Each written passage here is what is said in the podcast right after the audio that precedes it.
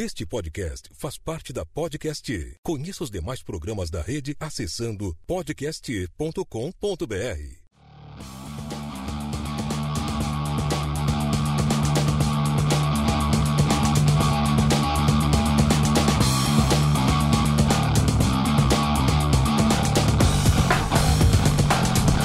Na paz, brother, aqui é o Calvin e eu queria ter a faca do Rambo.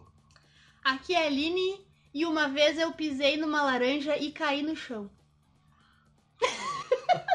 Tudo a ver, né? Porra. Bem, vamos falar sobre o Rambo, como vocês já viram aí no título do episódio. Reassistimos agora o filme de 82, o primeiro Rambo, que é o First Blood, é isso? First Blood? First Blood. First Blood. Meu, First Blood. Isso. meu inglês é uma bosta. Essa podia ser a frase de efeito. Essa podia ser a frase. em português, em PTBR, ficou Rambo programado pra matar. Tudo a ver. Tudo a ver, porque o homem é, é tinhoso, ele mata mesmo sem, sem dó. Bah, cara, o filme é muito bom. O filme começa bom, no meio é bom e termina bom. Eu senti uma nostalgia assistindo esse filme. O filme já começa assim, o cara já começa a ver ali ele chegando naquele, naquele lugarzinho, naquele vilarejo, uma cidadezinha, enfim. É, o cara já. Primeira coisa que eu pensei, nossa senhora, naquela época o tempo era diferente desse, era tudo mais devagar, era tudo mais lento. Cara, o filme é muito bom, porque ele tem cenas assim, bem tranquilas. No comecinho ali vem o Ramo procurando um amigo dele de guerra, né? E aí aquele, aquele lugarzinho pacato, a mulher estendendo a roupa. E daqui a pouco tem aquelas cenas de, de, de sanguinária, assim, aquela ação tri. E o filme é bom em tudo, porque toda uma destruição de uma cidade acontece porque o cara queria comer e não deixaram. Pois é, o Rambo só queria fazer um lanche ali, sei lá, comprar um. Comer um Mac, né? um- um- não, Mac, Mac é ruim, cara. Rambo vai comer Mac. Rambo vai comer um, um bife cru, uma cerveja, uma, sei lá, cara. É, algo nesse sentido, né? Ele é o Rambo, rapaz, o que, que é? O filme, como a Aline falou, ele começa ali na, com o John Rambo, né? John Rambo no minuto. É John G. Humble. John O- J. O, o J. G eu não sei o que. O, É J? O J, aliás, eu não sei do que, que é. John G.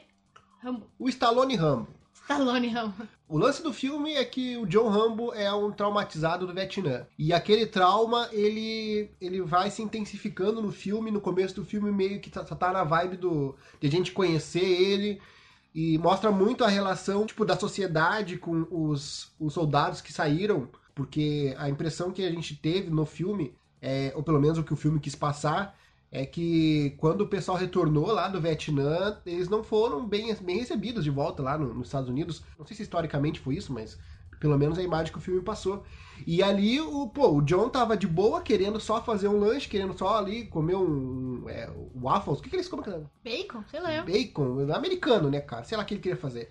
E daí, pô, o policial enchendo o saco, né, cara? Vai lá, bota ele pra dentro do carro e manda ele sair da cidade. Só que o cara não queria sair da cidade, queria fazer o lanche dele, pô. É, e tipo assim, falando de tra- é, caras traumatizados do Vietnã, deve ter um milhão de filmes que falem sobre isso.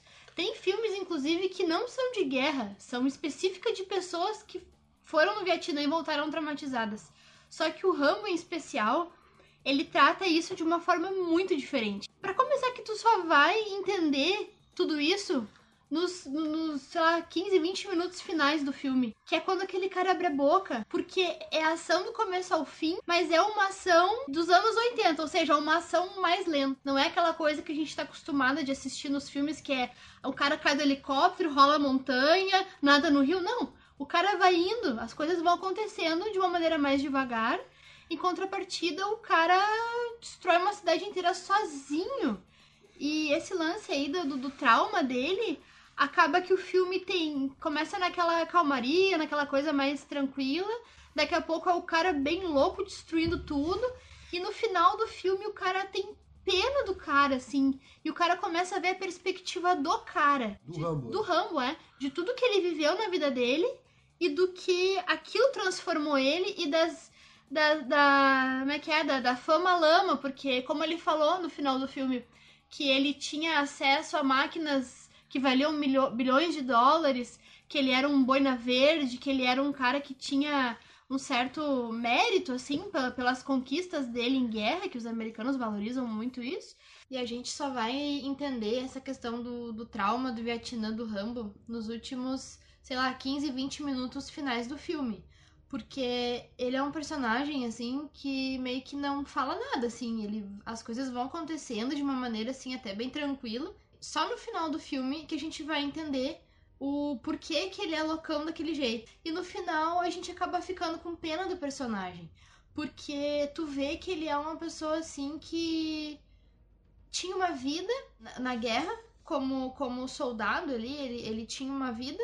E quando ele se afasta daquilo, quando ele volta para a sociedade, para a vida real, vamos dizer assim, ele não tem nada. Ele aquilo ali causou uma depressão muito forte nele e o fato de ele ter perdido os companheiros do Vietnã lá, aquilo transtornou ele muito. O filme já começa assim, né, cara? O cara tá caminhando de boa ali e vem o xerife da cidade e julga ele pela, pelo cabelo dele, pela forma que ele tá vestido, chama o cara de vadio e bah, dá uma chinelhada legal no cara, né? Pega o cara e, ah não, na, na, minha cidade tu não vai, tu não vai nem comer. Tipo assim, cu do cachorro, né? Meu cara foi humilhado bafu, assim. Ou seja, o xerife gordinho sacaneou o Rambo e o Rambo que queria fazer o lanche dele não pôde fazer e por isso algumas pessoas morrem, olha só.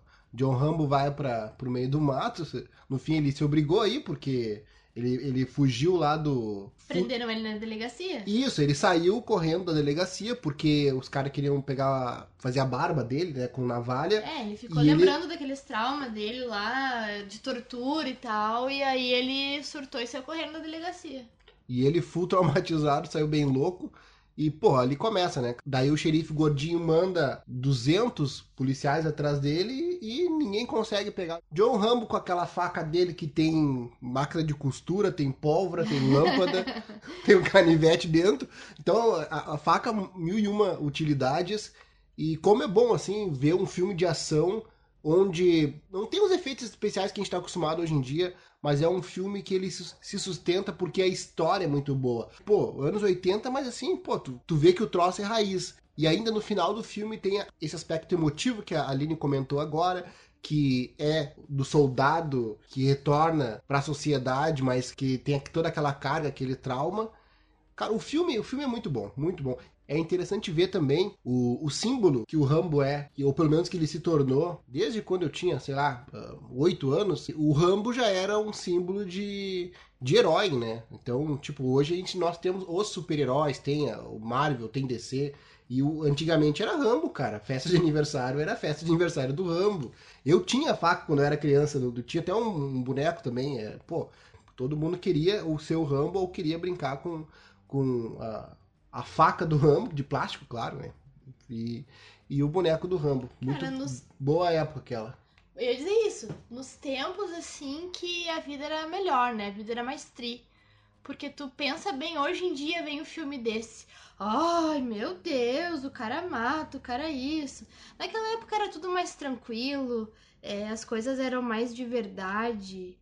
E, cara, na moral, eu acho que eu nasci no tempo errado. Eu queria ter nascido naquela época. Sei lá, cara, eu vi esse filme e me bateu assim um. Hello, não Darkness. vou dizer um remember, porque na época do filme não era nem nascida, né? Eu fui nascer alguns anos depois que fizeram o primeiro Rambo, que é esse que a gente tá falando. Mas, cara, esse é um filme tão, tão trick. Se o cara entrar mais a fundo nele, o cara consegue viajar bastante, assim, porque. Se o cara for parar pra pensar, o Rambo, no caso, foi discriminado porque ele tava com uma roupa meio suja e o cabelo que não era o cabelo padrão daquela época. E aí o cara pensa assim, o que é certo e o que é errado. Enquanto ele tava no Vietnã, aquilo era o mais correto se fazer. E ele ganhava honras e glórias e, e medalhas e os cambal 4 por causa daquilo. Ele apenas deslocou de lugar. Ele saiu daquele contexto de guerra e foi para um contexto de sociedade padrão normal. Aquilo ali já era lixo. O, que ele era, o que, o que a aparência dele representava, já virava lixo. Tanto é que o cara só de olhar para ele deduziu que ele era um vadio, como ele chamou ele de vadio mil vezes. E então, assim, é, é, é, depende de onde tu tá, a coisa muda totalmente de figura. E eu acho isso muito tri no Rambo. Eu acho isso muito foda. E o, o gordinho lá, o, o, Ele era o que mesmo? Ele não é policial, ele é xerife. xerife. Uhum. Ele fica falando: Ah, que tu é um vadio, que de vadio a gente já tem bastante. E ele fala: Eu não fiz nada, eu só queria comer. E ele hashtag falando isso e a gente tem pena dele, sabe? Eu só queria comer. E, cara, esse lance do eu só queria comer é muito bom, porque tem filmes que, tipo assim, ah, o cara matou a mãe do cara. Não, ah, o cara tocou uma bomba, não sei aonde.